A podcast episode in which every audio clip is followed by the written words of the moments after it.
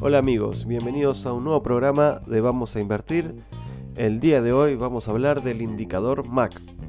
El indicador MAC o media móvil de convergencia-divergencia consiste en dos medias móviles, una de 12 periodos para el corto plazo y otra de 26 periodos para el mediano plazo. Estas líneas móviles están acompañadas por otra de 9 periodos que funciona como señal. Y además tenemos un histograma que nos eh, enseña si el volumen está alcista o bajista. ¿Cuál es la utilidad del indicador MAC? La utilidad es que nos da señales de compra y señales de venta. Cuando la media móvil de 12 corta hacia arriba sobre la media móvil de 26 periodos, nos está dando una señal de compra.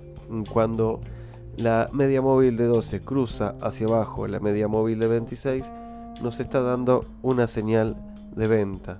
¿Por qué explicamos esto? Porque generalmente cuando estamos, por ejemplo, eh, en una bajada y vemos que el indicador MAC comienza a marcar una U con dirección hacia arriba y la media móvil de 12 cruza la de 26, nos está dando una señal alcista que próximamente va a haber un cambio de tendencia y nos recomienda eh, una entrada o una señal de compra, digamos.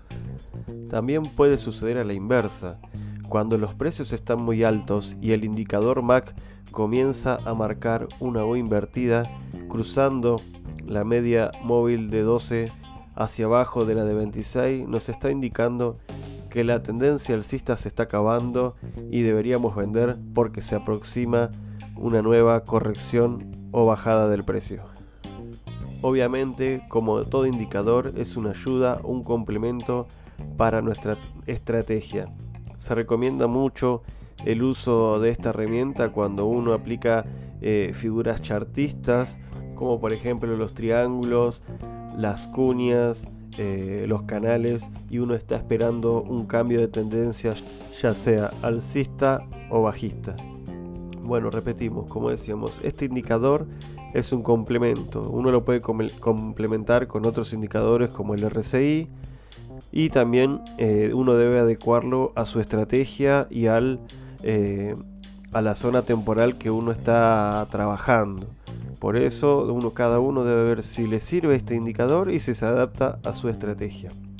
Bueno, este fue el programa de hoy, cortito, pero más que nada para que tengan una ayuda más, un complemento en su estrategia de trading o de inversión. Así que bueno, espero que les haya gustado sigan estudiando, sigan practicando y nos encontramos en el próximo programa de Vamos a Invertir. Hasta luego.